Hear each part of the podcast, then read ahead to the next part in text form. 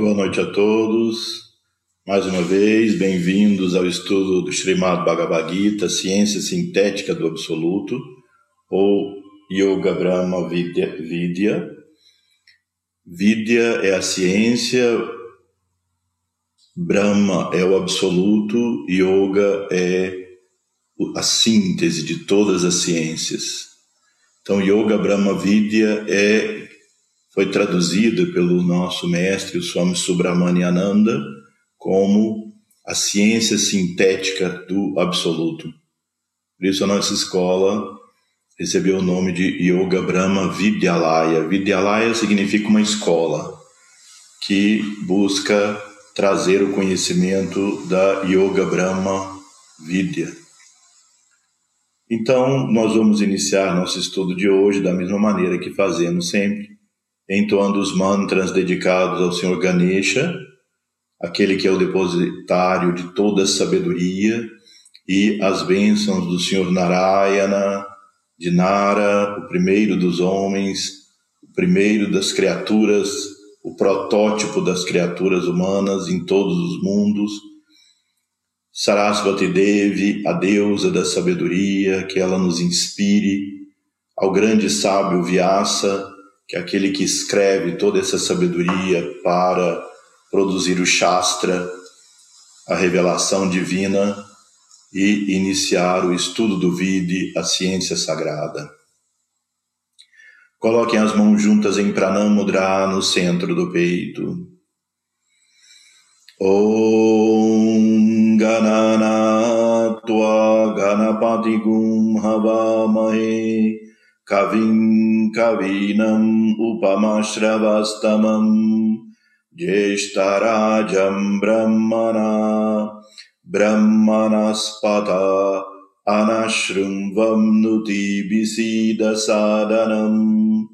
ॐ श्रीमम् महागणाधिपतये नमः।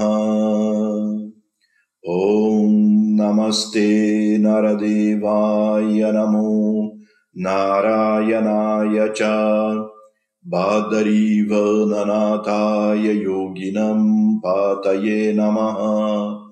नारायणम् नमस्कृत्य नरम् चैव नरोत्तमम् देवीम् सरस्वतीम् व्यसम् ततो जयामुदीरये नारान्नरायणा जतौ जगातास्तिस्तैस्तिस्तौ शुद्धसङ्कल्पनतौ च वन्दे कृष्ण अर्जुनौ सदा Om.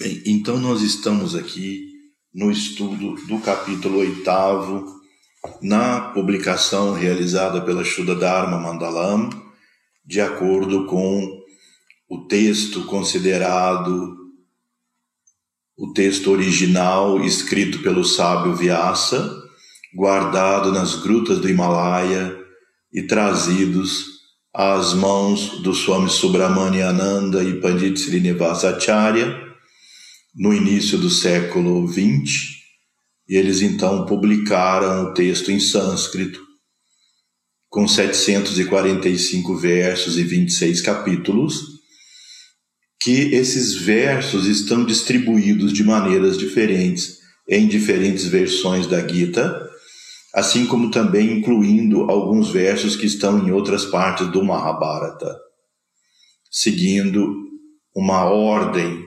descrita naqueles primeiros estudos que nós fizemos aqui da Gita, mostrando a estrutura da Gita baseado no Gayatri.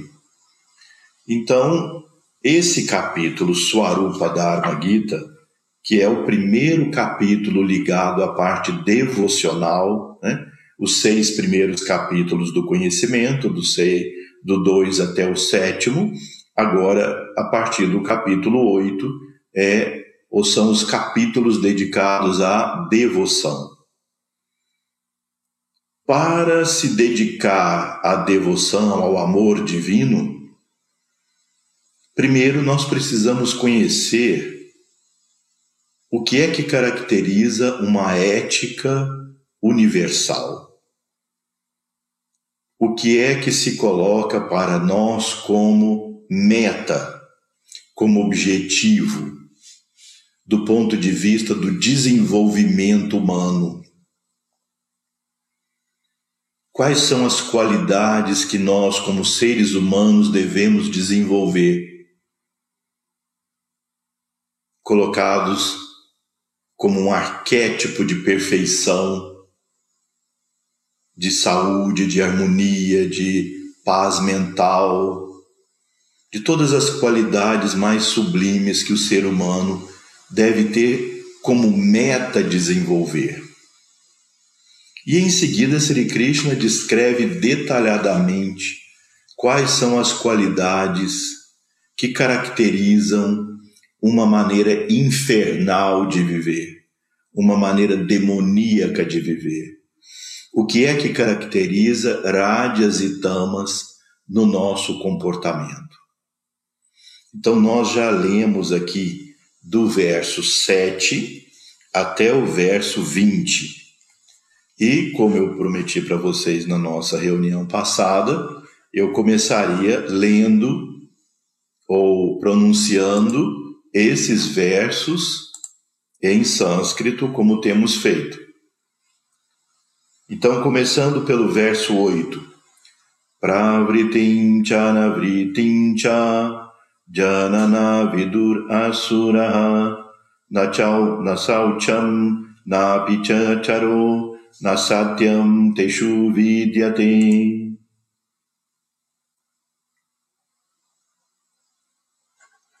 असत्यम् अप्रातिष्ठम् ते जगत् अहुर् अनीश्वरम् अपारस्परासम्भूतम् किम् अन्याति कमहायुकुतुकम्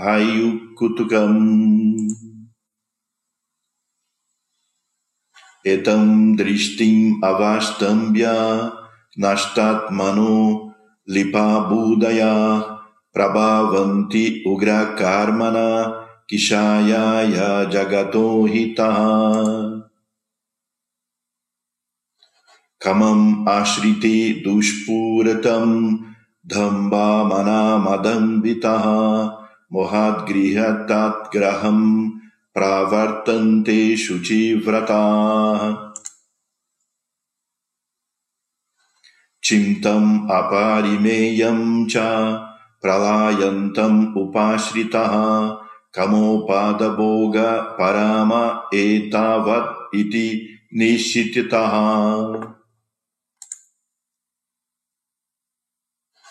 अशापाशशतैर्बुधायि काम क्रोध कामक्रोधपरायणः।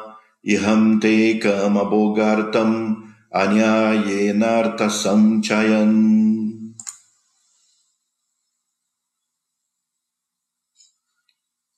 इदम् आद्या मया लब्धम्, इमं प्राशये मनोरथम् इदम् अस्तिदम् अपि मे भविष्यति पुनर्दनम्। असौ मया हतः शत्रुः। हनुर्ष्येच्छपरम् अपि ईश्वरोऽहम् अहम् भोगी सिदोऽहम् बलवम् सुखी। आद्योऽभ्याजवम् आश्मिकोऽद्यानिष्टि सदृशो मया यदिशे दर्शयामि मदाश इति अग्नः विमोहितः।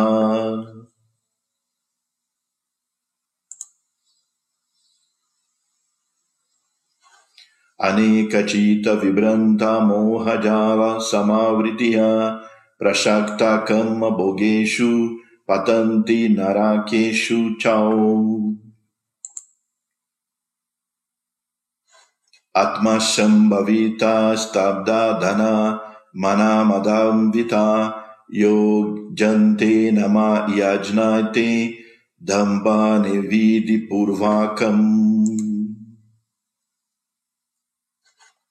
Aham Karam Balam Dharmam Kamam Krudam Cha Samshritaha Mam Atma Paradeheshu Pradivamstam Vyashu Yakaha.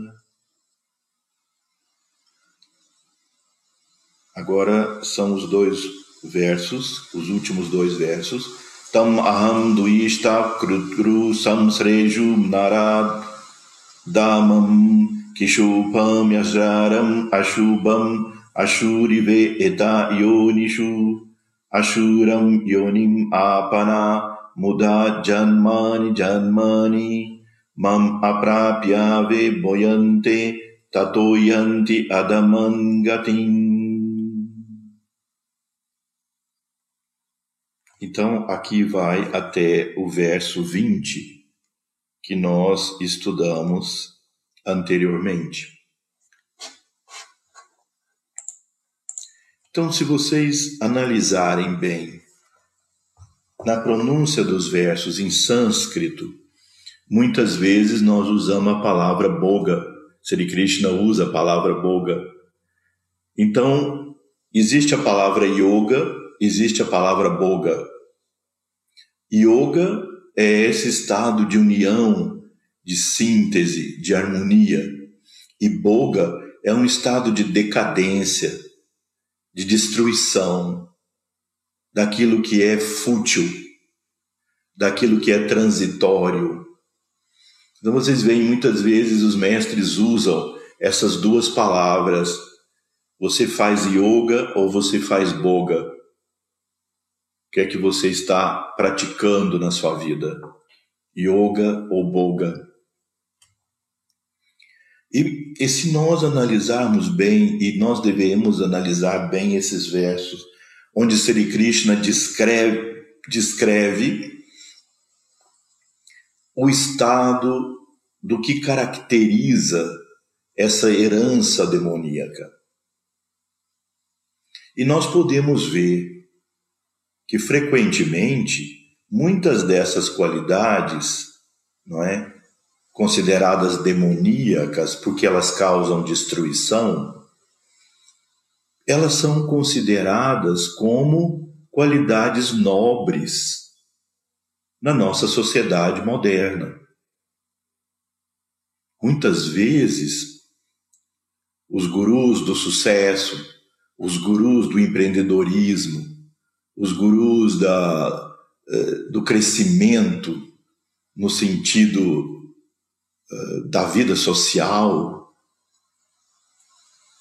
mesmo aqueles que pregam algum aspecto ligado à felicidade, à busca da felicidade, muitas vezes advogam esses princípios que Sri Krishna coloca como demoníacos e produtor do sofrimento do indivíduo da sociedade e do planeta. Então, é preciso ter muito cuidado porque nós vivemos num período de ebulição social, de transformação, onde os valores eternos trazidos pelos seres divinos, eles vão perdendo interesse e nós vamos substituindo esses valores descritos nos Shastras, nas escrituras sagradas e na revelação divina, substituindo por um egocentrismo cada vez maior. Por que eu digo egocentrismo? Porque cada indivíduo hoje em dia se considera dono dos seus próprios valores e crenças. Já não se sente motivado a seguir o Shastra. E aí cada pessoa segue o que ele chama de intuição, o que ele chama dos meus valores próprios, o que ele chama aquilo que vem do meu coração. Mas é preciso ter bastante cuidado, bastante discernimento para colocar à luz da revelação divina o que é que vem de dentro de mim. De onde vem isso? de crenças, de desejos frustrados, de necessidades, de conflitos, de falta de discernimento e percepção. Isso pode ser chamado também o que vem do coração. Aquilo que a pessoa traz como desejo. A realização de um objetivo e um desejo momentâneo, porque aí a pessoa não se sente mais motivada a seguir o Shastra é claro que nós devemos reconhecer que, mesmo as escrituras consideradas sagradas, mesmo as escrituras que têm um selo de revelação divina, devem estar sob o crivo do discernimento.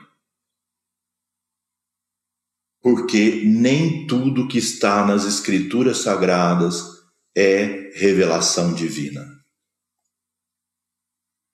ao longo do tempo, que o tempo é transformador de todas as coisas. Por isso, Sri Krishna se coloca a si mesmo aqui no, no Bhagavad Gita como o Senhor do tempo, Kalosmi, porque o tempo é esse movimento inexorável das coisas. Claro que existe um tempo subjetivo, o tempo do indivíduo, o tempo da mente que é ilusório.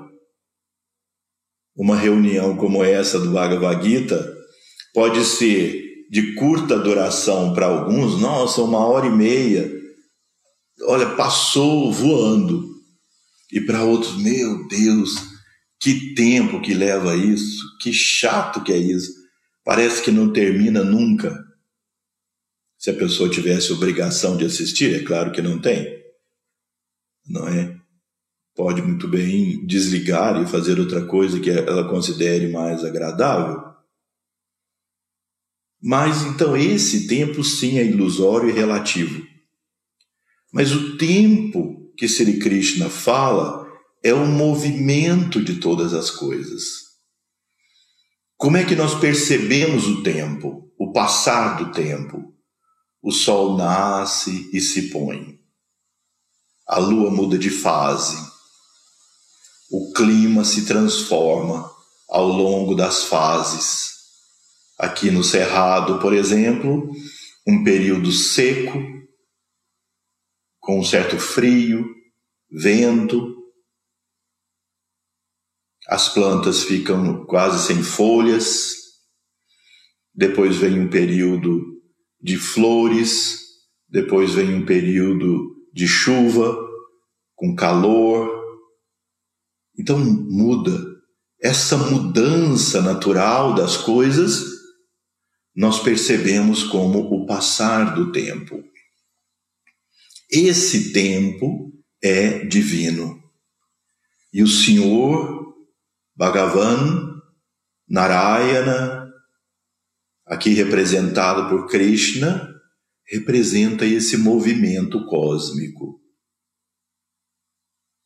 Mas o tempo, ele desgasta e transforma as coisas.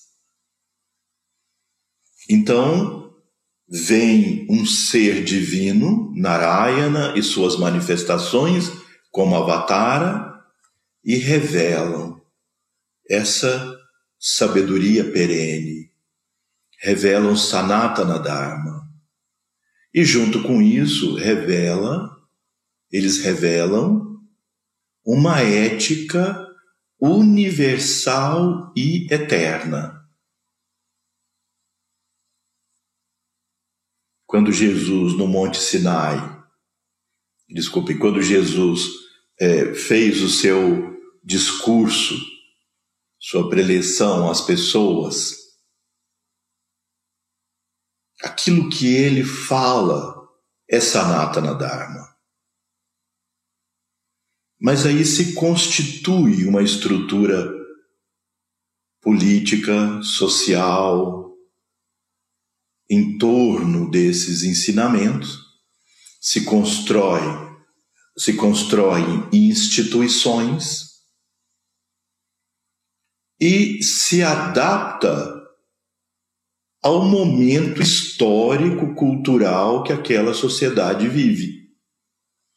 Então, essa sociedade e seus líderes, sejam eles religiosos, políticos, etc., inserem em meio à preciosidade dos ensinamentos eternos desses seres, inserem seus aspectos culturais do momento.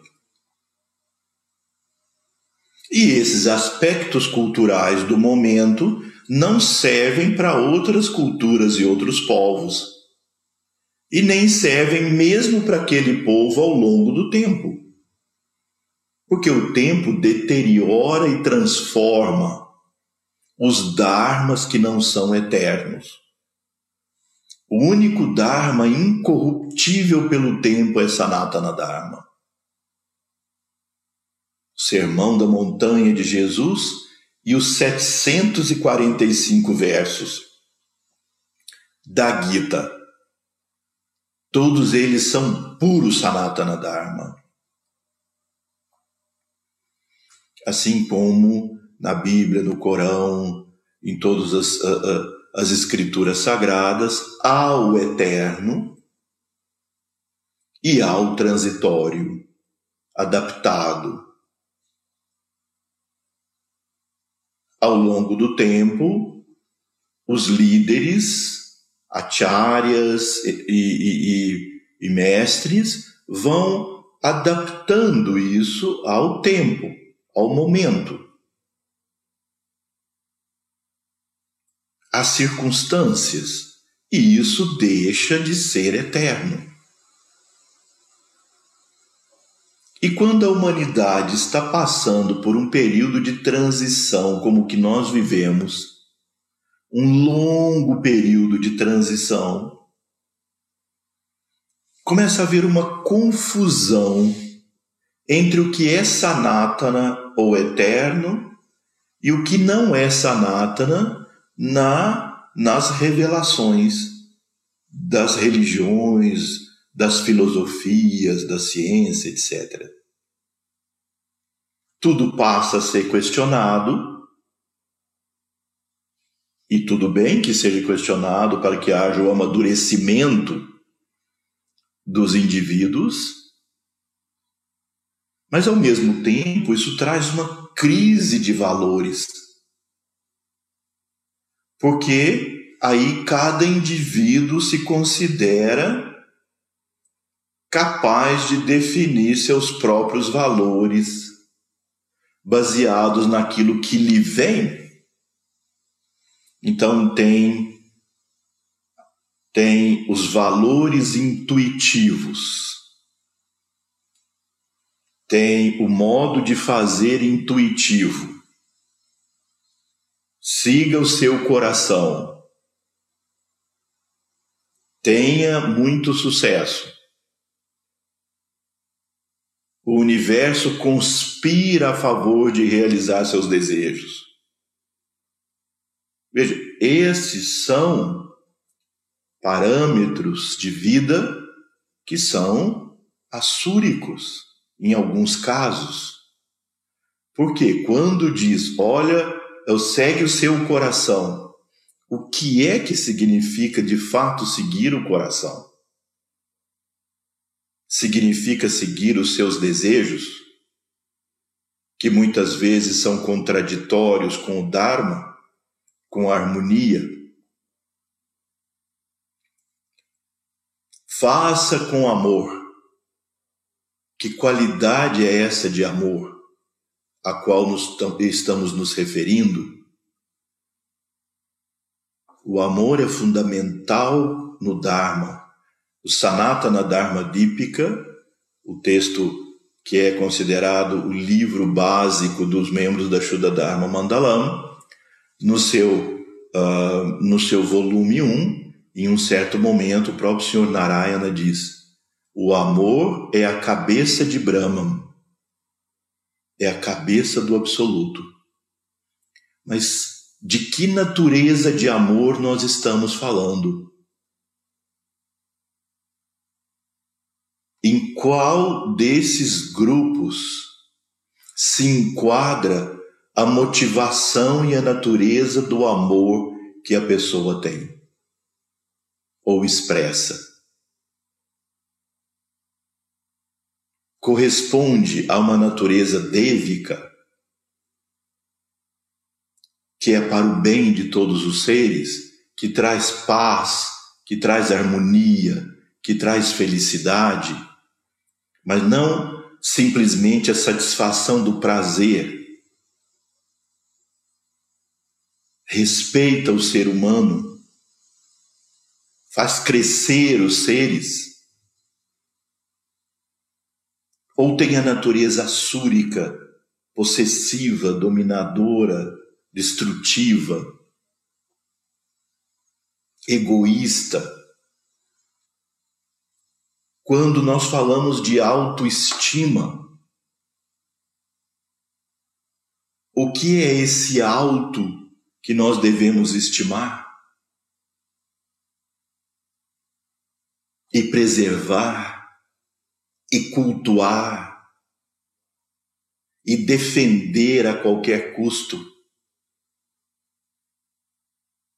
Quando nós nos motivamos por princípios éticos e, e queremos destruir outras pessoas que pensam diferentes de nós. Quando nós diminuímos e desprezamos em nome de uma crença, em nome de um valor, as crenças e os valores de outros que pensam diferentes de nós e nós os vemos como inimigos, como quem nós precisamos vingar. Que natureza de amor é esse? É, é, é desse amor. Então, é preciso questionar nosso modo de viver atual onde nós não mais. Quando eu digo nós, é claro, eu generalizo e toda generalização acaba não sendo justa para muitos, mas isso no sentido bem geral, as pessoas não se sentem mais impelidas a viver de acordo com o Dharma. Ou então elas querem uma interpretação muito pessoal delas sobre o que é o Dharma desprezando o Bhagavad Shastra ou a revelação divina. Então eu volto ao tema e repito: muitos daqueles que trazem ah, discursos de motivação, né, discursos motivacionais, discursos para fazer você ah, ser o grande, ser o maior, ser o bom, ser o forte, ser a pessoa de sucesso, ser a pessoa que encanta, que tem milhões de seguidores, que influencia.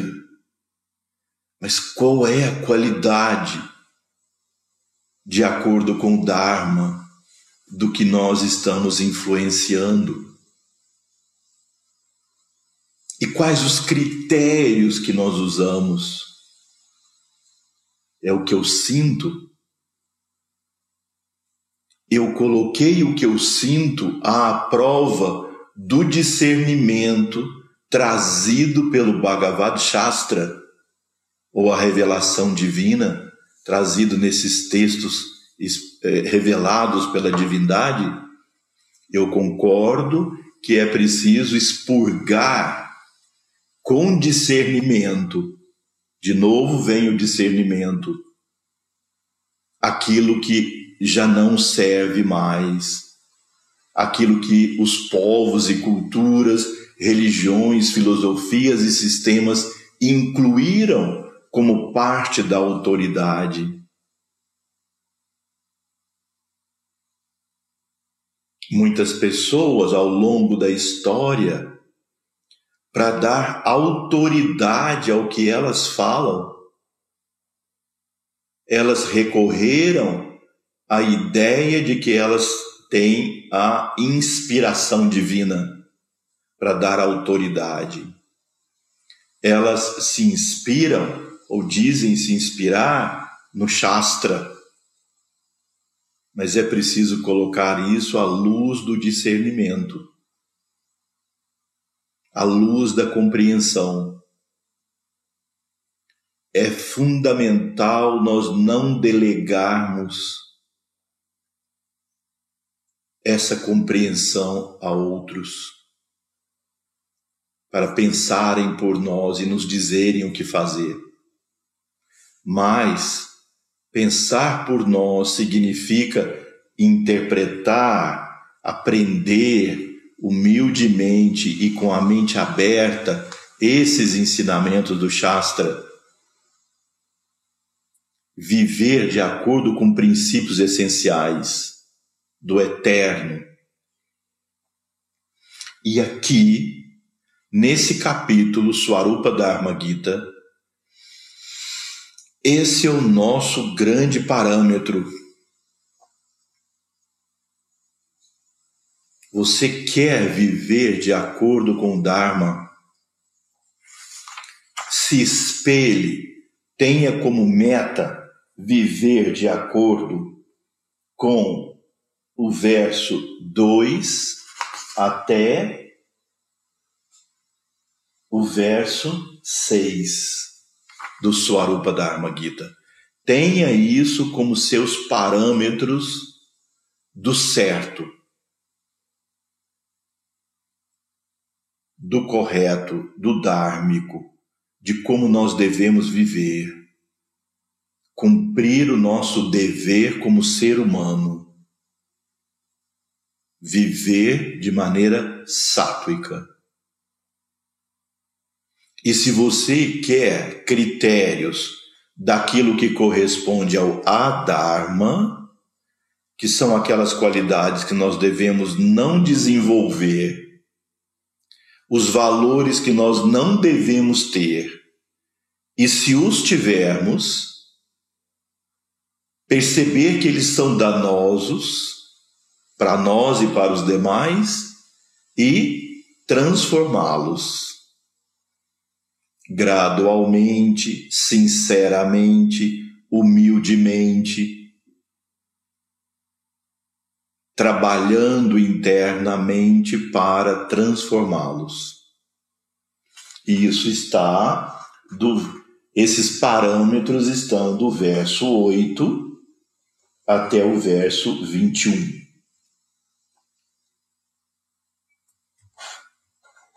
Então agora no verso 22, Sri Krishna diz, e esse é o Samikarana Shloka, o verso de síntese desse capítulo. Tríplice é este portal que conduz ao inferno. Inferno aqui significa ao sofrimento não é um local chamado inferno. Principalmente um local onde nunca mais nós vamos poder sair e vamos passar a eternidade sofrendo. Isso é a expressão da crueldade humana. Essa possibilidade. E geralmente essa crueldade é, expressa, é expressa para os nossos inimigos. Então, a dominação do Dharma? A maneira de impor o Dharma. No passado, em muitas culturas, as pessoas seguiam minimamente regras de convívio social que mantivessem a sociedade minimamente em equilíbrio, em funcionamento, sem as pessoas se matarem mutuamente e sem as pessoas se transformarem em predadores,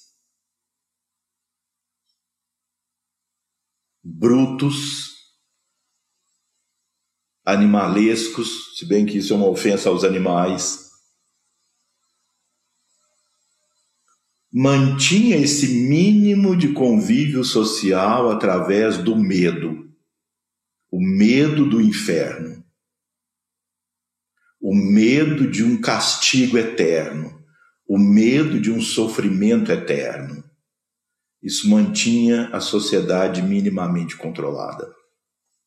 Hoje, ainda não muito fora desse nível selvagem, onde predomina ainda tamas irádias na sociedade, nas pessoas, em nós, agora é o castigo imposto pela justiça, justiça do país, do, do planeta. Quantas pessoas deixariam de exercer as mínimas regras de convívio social minimamente civilizado se não houvesse castigo, se não houvesse cadeia, prisão, algum tipo de punição. porque nós somos ainda primitivos. Então, a, a substituição do conceito do inferno eterno, já que ele não é mais tão respeitado assim pelas pessoas, o medo diminuiu nesse sentido. Agora, muitos cumprem o Dharma social apenas por medo do castigo. Senão pessoa, as pessoas seriam teriam um modo de vida brutalmente selvagem. Não é assim ainda? Mas se nós queremos trilhar esse caminho do Dharma, nós não devemos segui-lo por temor ao pecado por temor a um julgamento, se deixarmos de cumpri-lo, muito menos o conceito de um julgamento divino, já que na, no conceito védico não há um Deus que julga. Não há um Deus que vai te julgar diante dos seus méritos e dos seus pecados te dando crédito pelos méritos e te dando castigos pelos pecados. O universo funciona por uma inexorável lei de causa e efeito, como nós já vimos na nossa última reunião. Nós somos o produto daquilo que nós pensamos, sentimos, desejamos, fazemos Então, nesse verso 22, Sri Krishna diz: tríplice esse portal que conduz ao inferno, ou seja, o estado de sofrimento, obscurecendo o discernimento átmico. Vê que Sri Krishna coloca a importância do discernimento mais uma vez, o discernimento espiritual alimentado por conhecimentos corretos. E esses três portais para o inferno são: Sri Krishna escolheu esses três: a paixão, a ira e a cobiça. Vejam que esses três são os starts, o início, o interruptor que liga todo um circuito de sofrimento. Como também nós já vimos em capítulos anteriores, a sequência que Sri Krishna coloca de como o sofrimento nos espera a partir de uma coisa que parece momentaneamente prazerosa ou agradável. A paixão que cega a pessoa e vai colocando a pessoa num, um ciclo vicioso que leva gradualmente ou rapidamente ao sofrimento. A ira é quando a pessoa tem um ataque de raiva ou quando ela tem um momento de raiva, mesmo que não seja um ataque agressivo, mas um, um momento de raiva, isso turva o discernimento. Tanto a paixão quanto a ira turvam o discernimento. E a paixão leva à ira.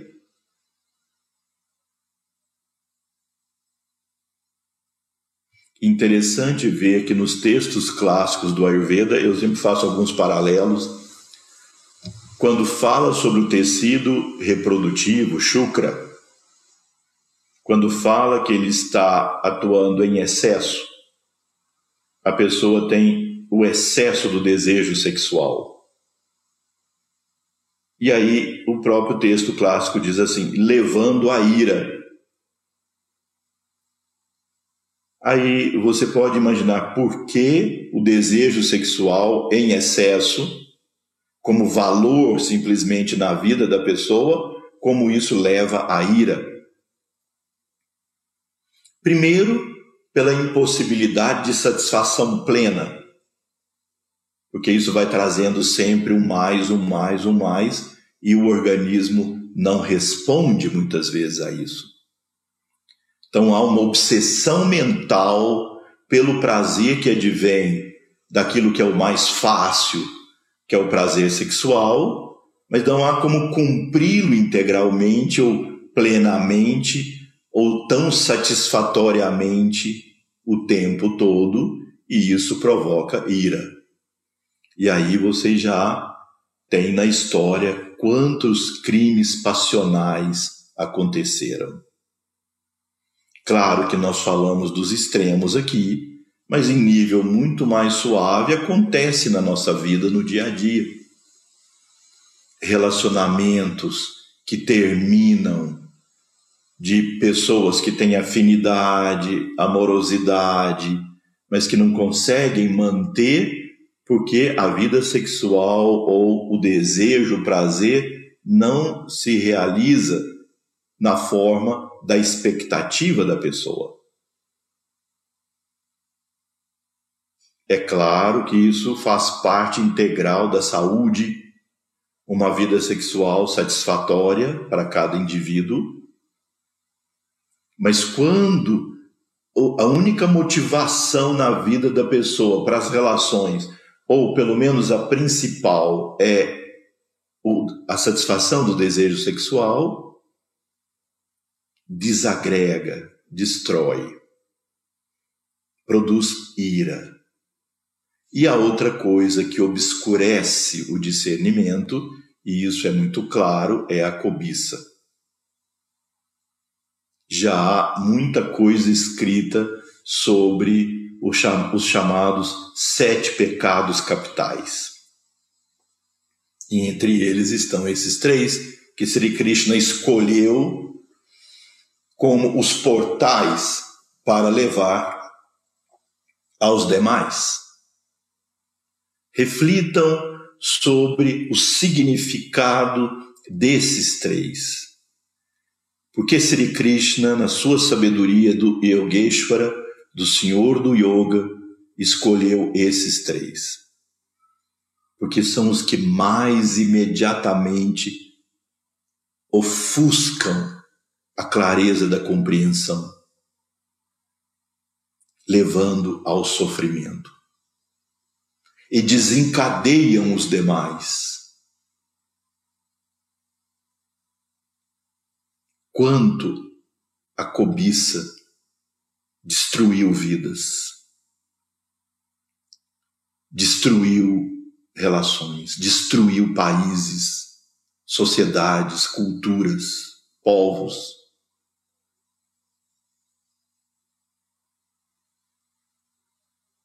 Quando os líderes dos povos estão submetidos a essas qualidades, a esses portais do inferno, como diz aqui Sri Krishna, a sociedade se deteriora. A sociedade perde parâmetros de moralidade, de ética. E aí é um vale de confusão. Vale tudo. Que vença o mais esperto, o mais, o mais apto, o mais mentiroso, o mais bandido. Então, isso é o predomínio do Adharma no mundo. Por isso, elas devem ser evitadas, essas três portas do inferno. A paixão, e às vezes a paixão é travestida do sentido da palavra amor. A ira é travestida de indignação com as injustiças. E a cobiça é travestida do ímpeto de liderança. E aí, assim, travestidas dessa maneira, elas sorrateiramente são considerados são consideradas valores por nós, pela sociedade. E aí elas passam a ser nobremente permitidas, aceitas, elogiadas. E muitas vezes as pessoas que advogam que pleiteiam essas qualidades como valores acabam assumindo posturas de liderança. E isso é destrutivo.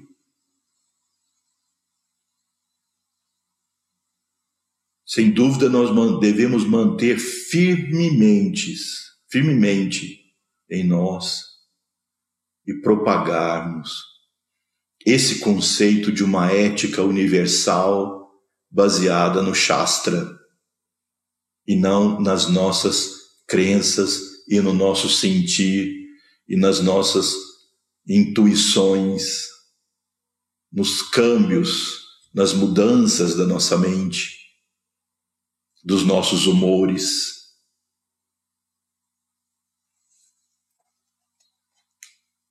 Oh, Kaunteya, a pessoa liberta dessa tríplice entrada que leva ao infortúnio esforça-se para chegar à excelência espiritual e posteriormente alcança a suprema bem-aventurança. Então aqui Sri Krishna estabelece, coloque isso como valor de busca na sua vida. Não vamos criar imagens de nós mesmos para nós mesmos como sendo portadores de qualidades nobres e elevadas, nem essas nem as opostas a essas. Vamos trabalhar silenciosamente, internamente, calmamente, maduramente, olhando para aquilo que temos de herança de nós mesmos aqui nesse momento e discernirmos e fazermos um planejamento de como produzir as transformações. Em nada com o intuito de que as pessoas nos reconheçam assim, mas com o objetivo real de estabelecermos essas qualidades em nós. E para isso, é muito importante que nós não evitemos situações difíceis que às vezes nós precisamos viver.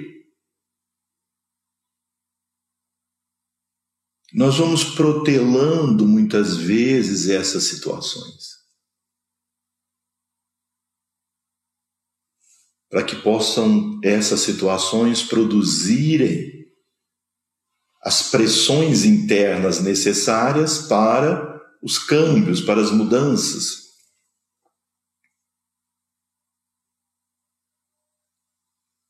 Muitos textos dizem os yogis não evitam situações difíceis, se elas tiverem que vir para o nosso desenvolvimento. Enfrentá-las corajosamente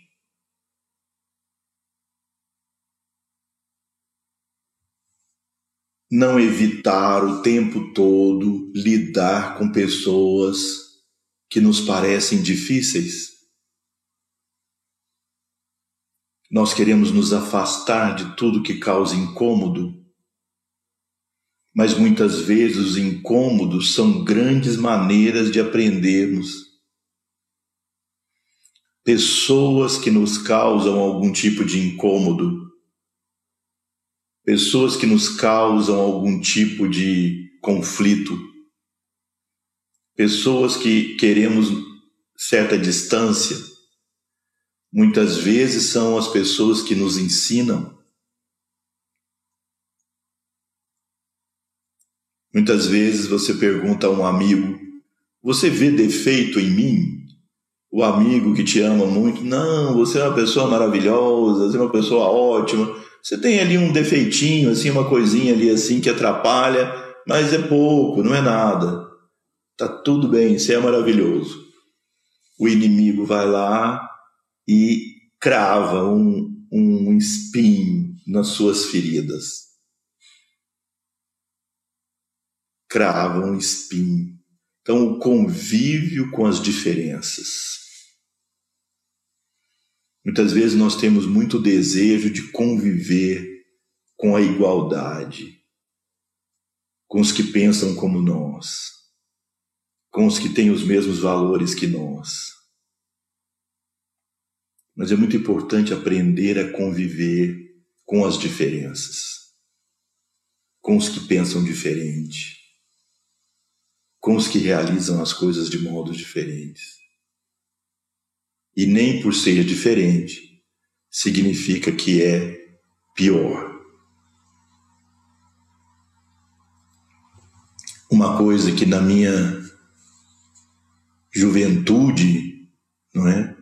Na adolescência, quando encontrei Srivajra, o nosso mestre, o que eu mais assim que me chamou a atenção, ele fazia questão assim naturalmente de, de parecer igual todo mundo, ainda que seja uma alma grandiosa. Mas essa alma grandiosa não precisava dizer para ninguém que era grandiosa. Ele parecia viver como todo mundo. Convivia com as diferenças. Ria, muitas vezes fazia piada, das coisas que, que eh, se expressavam na sociedade. Tinha um humor crítico, mas ao mesmo tempo benevolente, amoroso com as diferenças. Disciplinado, fazia suas práticas, fazia seu estudo, vivia de maneira austera, simples, mas convivia com as pessoas. Sempre que eu ia e me encontrava e passava meses com ele, nós íamos nos lugares, convivíamos com as pessoas e, e eu via nele, ele me mostrava, ensinava a importância disso. De conviver com todo tipo de pessoas de diferentes visões, diferentes graus de intelectuais, diferentes níveis sociais. Então, para nós é interessante, nós íamos em lugares assim simples, pobres, agradáveis, que nos parece agradável, agradável estar ali, conviver com pessoas de culturas bem diferentes. e viver e entrar num ashram, num templo, conviver com pessoas que têm essa afinidade espiritual. Srivajra sempre dizia, a Shuddha Dharma, se referindo à nossa escola, é um hospital. Não é simplesmente para pessoas puras e elevadas. É para todos porque todos têm a capacidade de alcançar algum nível evolutivo, um grau que seja superior ao que a pessoa vive hoje. Então, com essa simplicidade, com essa equanimidade, nós aprendermos com as mais diferentes situações, com os mais diferentes níveis de convívio. nós começamos a desenvolver a tolerância, mas a tolerância é uma qualidade ainda grosseira que vai sendo substituída pela compaixão, que não é o amor do superior para o inferior. Existe essa benevolência do vitorioso sobre o derrotado. Já viram isso? No nível da nossa sociedade, não de todos os tempos, o ser humano que consegue a vitória se mostra benevolente às vezes com o derrotado, mas uma benevolência egoísta do superior para o inferior. Compaixão é um sentimento de amor, de igualdade. Ainda nas diferenças, igualdade na essência. E da compaixão vem o desenvolvimento da compreensão a compreensão desse princípio, de que essencialmente somos todos iguais e na manifestação somos todos diferentes um do outro. Veja que princípio espetacular que é isso, que é esse. Esse é um dos princípios mais extraordinários quando se une toda essa visão da cultura védica, do Sanatana Dharma. E eu vou repetir: essencialmente todos nós somos iguais. Nós todos estamos, no caso dos seres humanos, no nível humano de evolução. Para todos os seres, nós somos formados do mesmo Atma, da mesma Prakriti, da mesma Shakti, só há um, não há dois. Mas na manifestação, cada um de nós é diferente do outro. Não há igualdade na manifestação. Porque o Supremo se manifesta em miríades de formas, nomes e, e, e seres. E em cada um de nós, o Supremo colocou um de seus atributos, suas qualidades em graus e intensidades e formas diferentes. Nós todos somos expressões do um em diferentes formas. Então, esse é o sentido da unidade suprema.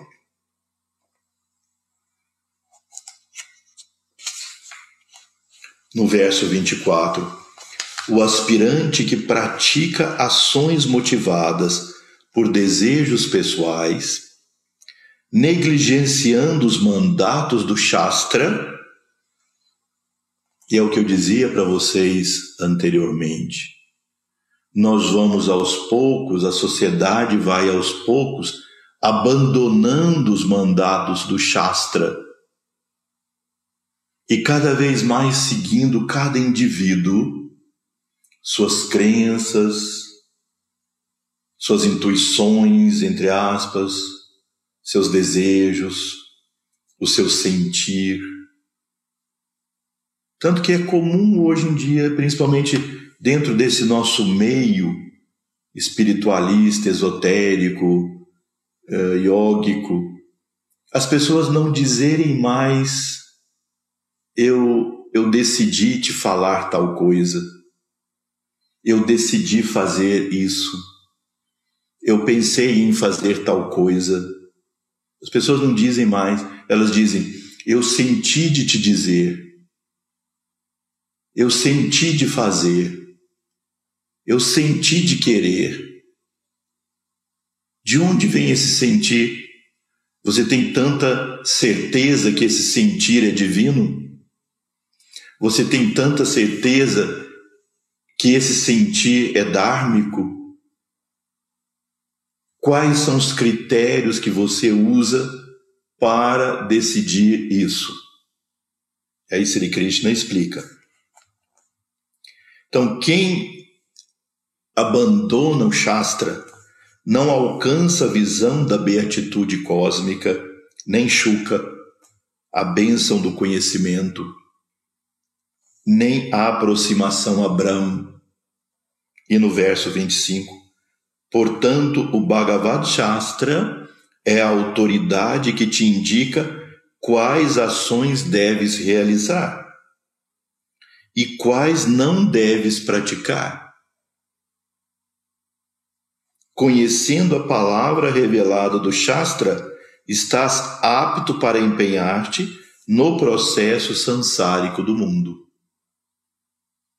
Então veja, esse verso último completa ou sintetiza aquilo que nós conversamos aqui durante essa reunião toda. Nós devemos ter algum critério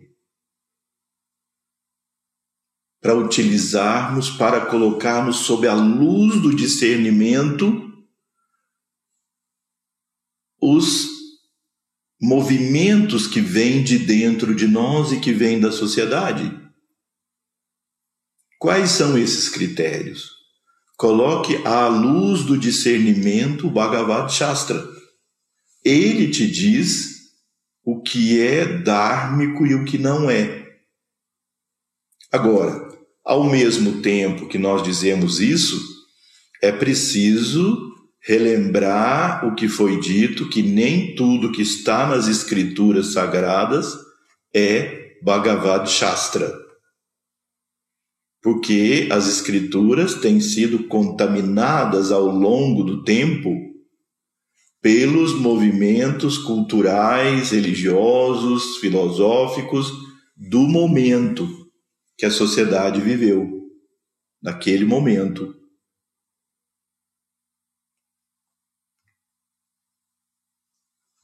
Então, uma coisa é aquilo que a divindade expressou nas suas encarnações divinas. Outra coisa é aquilo que foi acrescentado como interpretação e as outras coisas que foram colocadas para governar, legislar para a sociedade daquele momento.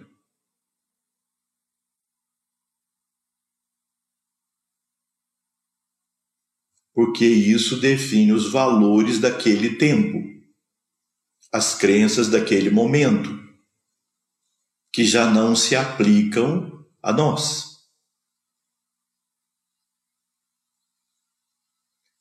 Mas essa visão que eu vou dizer para vocês agora, ela não tem, ela não é sectária. Mas se você pega, por exemplo, o Sermão da Montanha, se você pega, por exemplo, os discursos do Buda, se você pega, por exemplo, várias partes do Ramayana,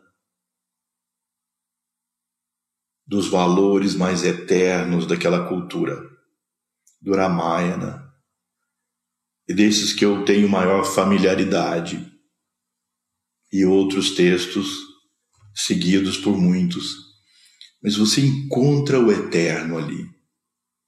Siga isso. use isso como seu padrão de ético, do correto e daquilo que não é. Procure não se contaminar pelas interpretações surgidas para justificar ações do, da, das pessoas. Porque cada indivíduo, cada grupo justifica certas ações, certos métodos, buscando no Shastra apoio para aquilo que eles fazem. Por isso, sendo não sectário, eu digo para vocês que esses 26 capítulos da Gita, com seus 745 versos, e todas as outras versões da Gita que existem, com diferentes vertentes de interpretação, mas que na essência mantém os mesmos princípios éticos. Não há diferença maior de interpretação do que Sri Krishna diz aqui sobre os valores de Deva Bhava e os valores de Asura Bhava.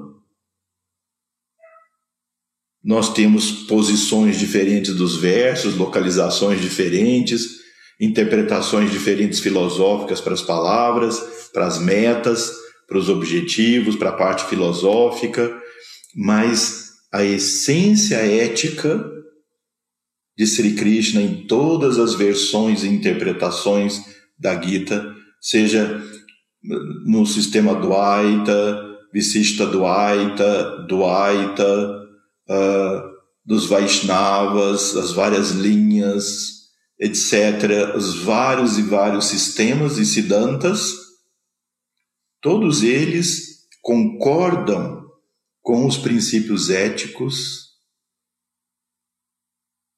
concordam com a interpretação igual dos princípios éticos mostrados por Sri Krishna nessa escritura sagrada. Então, aqui se completa esse capítulo. Nós vamos ver aqui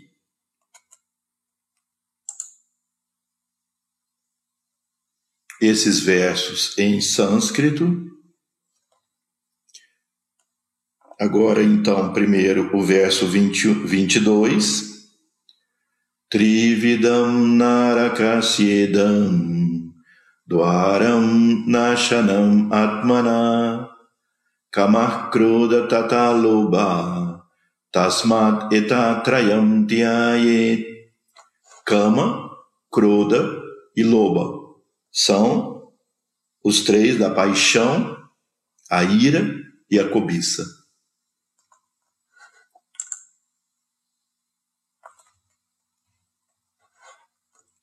Etair vimukta kaunteya tamodvara estriburnara acharat atmanashreya tato yat param gatim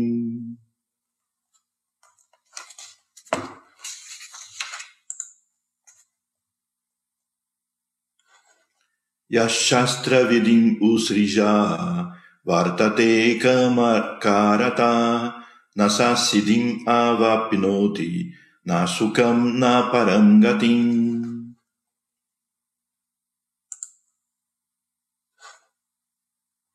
तस्माच्च स्त्रम् परामन्, ते कार्याकार्यव्यातस्थितौ जनत्वा शास्त्रविदानुक्तम्। Karma kartum iharshasi.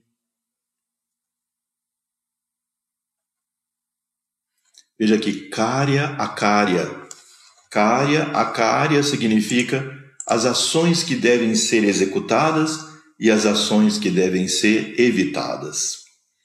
Então, com isso, nós completamos esse capítulo da Gita. Vamos então entoar o mantra que finaliza o capítulo. Om Tat Sat Srimad Bhagavad Gita Su Upanishad Su Yoga Brahma Vidya Yoga Shastri Shri Krishna Arjuna Sambade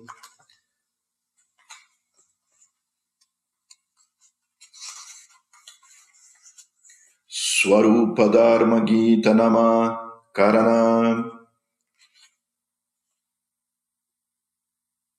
Ashtayodhyaya Shadyo Ashtadhyodhyaya Namaha.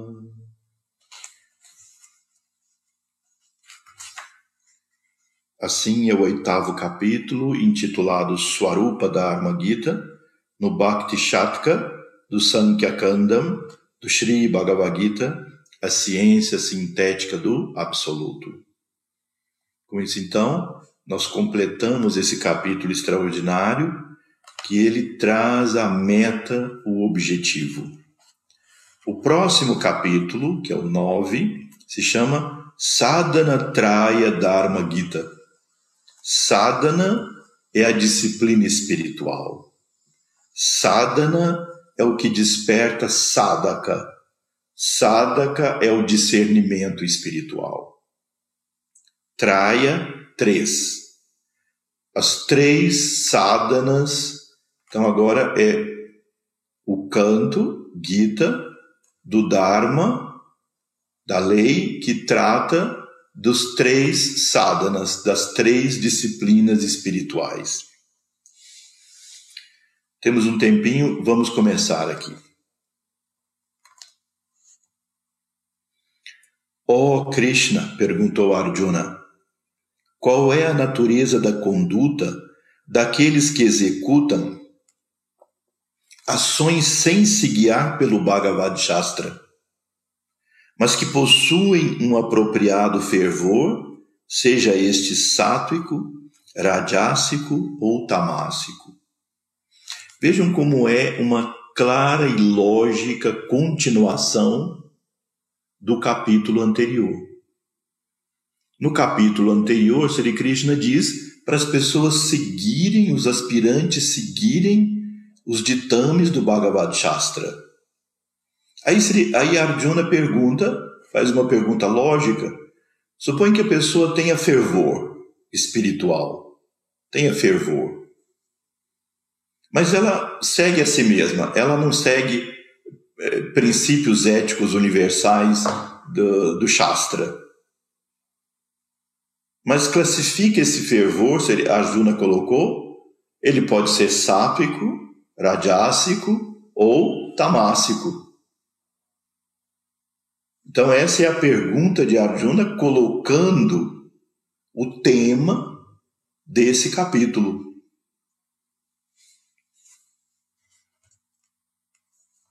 Respondeu o bem-aventurado Senhor: Sabe tu que em todas as pessoas que possuem um corpo de estrutura material, o fervor é tríplice sendo sátrico, rajásico ou tamásico.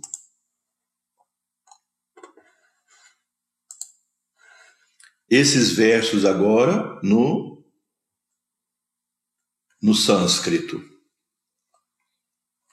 Arjuna uvacha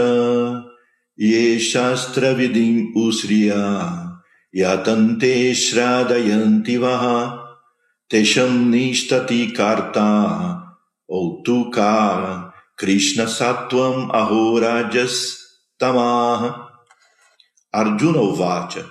Então Arjuna disse, Ye, aquele Shastravidim, que segue as escrituras, Ustriya, ou seja, que não segue as escrituras, Yajante, que adora Shraddhaya Anvita, com fé.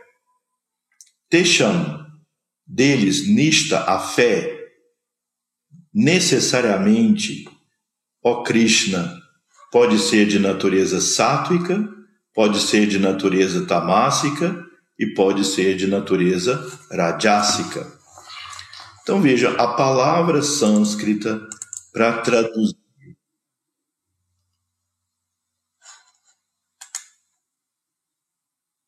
A palavra sânscrita para descrever essa, essa chamada fé do texto é Shraddha.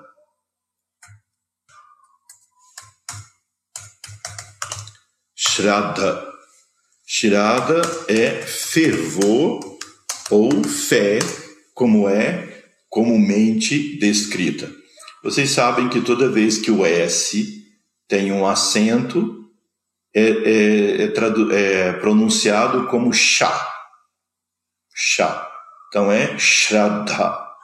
São dois Ds e com H, Shraddha.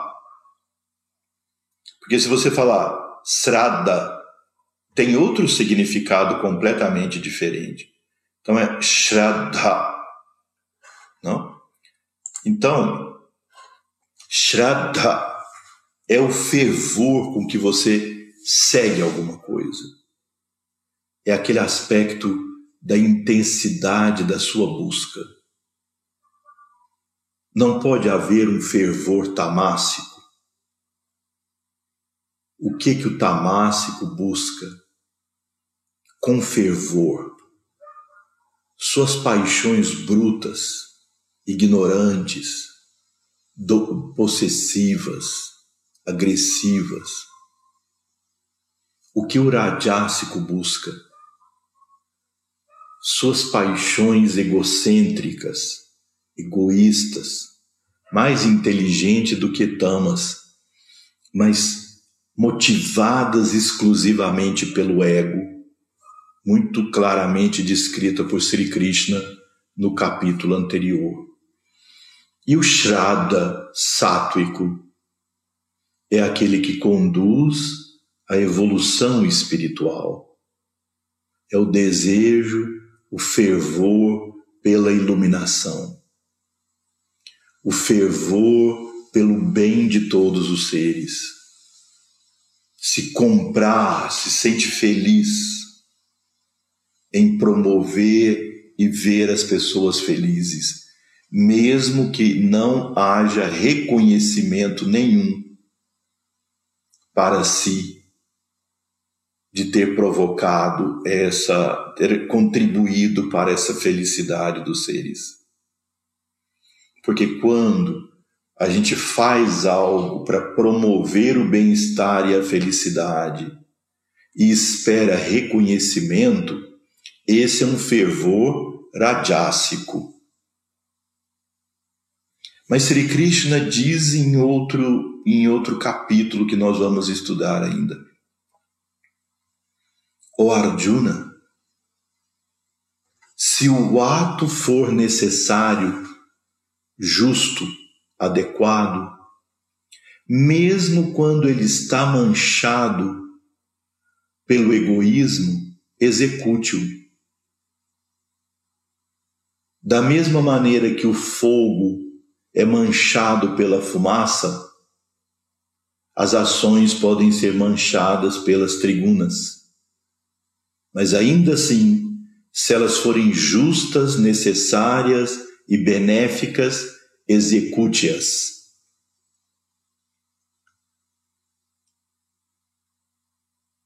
Então, nós vamos encerrar com essa abertura do capítulo 9, Sadhanatraya Dharma Gita, e vamos refletir um pouco sobre aquilo do capítulo anterior, dessas motivações pessoais, da nossa herança trazida até aqui, e sobre esses do que é que nós temos fervor, o que é que nos encanta, o que é que nós estamos atrás, quando nós levantamos de manhã todos os dias, nós estamos procurando o quê? Nós estamos atrás do quê? E essas coisas que te motivam, procure classificá-las pelo seu discernimento, se elas têm motivações sátvicas, rajássicas ou tamássicas. E isso nos ajuda a compreender melhor esse capítulo 9 que nós estamos começando. Então, para completar, agradeço novamente a presença de todos, aqueles que estão nos acompanhando aí nesses estudos. Repito que no mesmo é, no mesmo canal do Narayanananda, onde tem essas, esses estudos, nós fizemos no último Guru Purnima, na lua cheia, a cerimônia dedicada aos mestres, aos seres divinos que nos legaram essa sabedoria.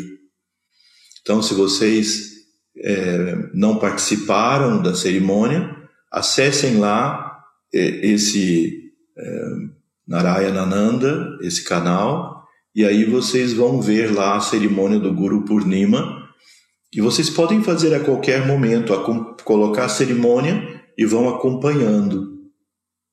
Pegam um copo com água, vão acompanhando a qualquer dia, a qualquer momento, porque todos os momentos são momentos de reverenciar aqueles que nos antecederam nesse caminho da busca da sabedoria. Então, muito boa noite a todos. Agradeço mais uma vez a presença. Peço a vocês se manterem motivados. Vamos continuar nossos estudos revejam os estudos anteriores e vamos num crescimento desse nosso bem-estar, da felicidade e do Dharma no mundo, de acordo com os ensinamentos de Sri Krishna.